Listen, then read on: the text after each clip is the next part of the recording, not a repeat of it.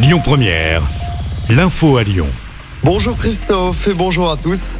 À la une, matinée compliquée pour les usagers du métro lyonnais. Le métro D est en panne depuis plusieurs heures. Les stations de gare de à Garibaldi ne sont plus desservies dans les deux sens de circulation. Le terminus se fait actuellement à Saxe-Gambetta. C'est à cause d'un défaut du système de pilotage automatique. La reprise de la circulation normale est estimée à 9h30 selon les TCL. En attendant, des bus relais sont mis en place. L'actualité, c'est aussi cette journée de grève dans les hôpitaux aujourd'hui. Quatre des cinq principaux syndicats hospitaliers ont déposé des préavis de grève pour réclamer des hausses de salaire ainsi que de meilleures conditions de travail. C'est un mouvement national ce mardi. À Lyon, la manifestation est prévue devant l'Agence régionale de santé à 11h30.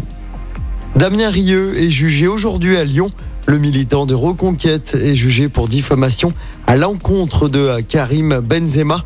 L'attaquant français avait porté plainte en mai 2022.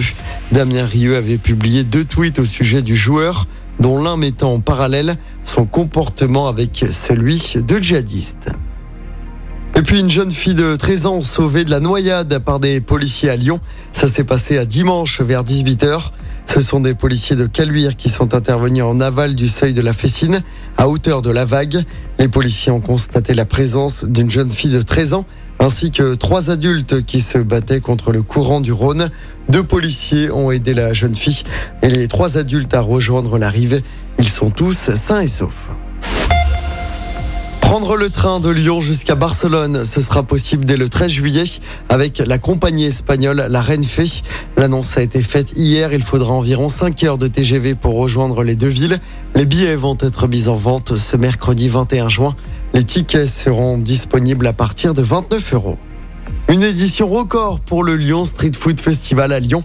Le festival culinaire qui s'est tenu de jeudi à dimanche a accueilli 45 000 personnes aux anciennes usines Fagor de Gerland.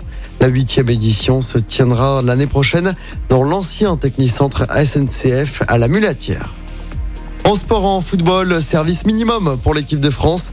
Victoire 1-0 hier soir contre la Grèce au Stade de France. Un but du capitaine Kylian Mbappé sur penalty. Quatrième victoire en quatre matchs.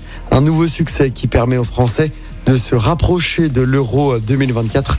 Désormais, les joueurs de Didier Deschamps partent en vacances après une longue saison marquée notamment par la Coupe du Monde. Écoutez votre radio Lyon Première en direct sur l'application Lyon Première lyonpremière.fr et bien sûr à Lyon sur 90.2 FM et en DAB+. Lyon Première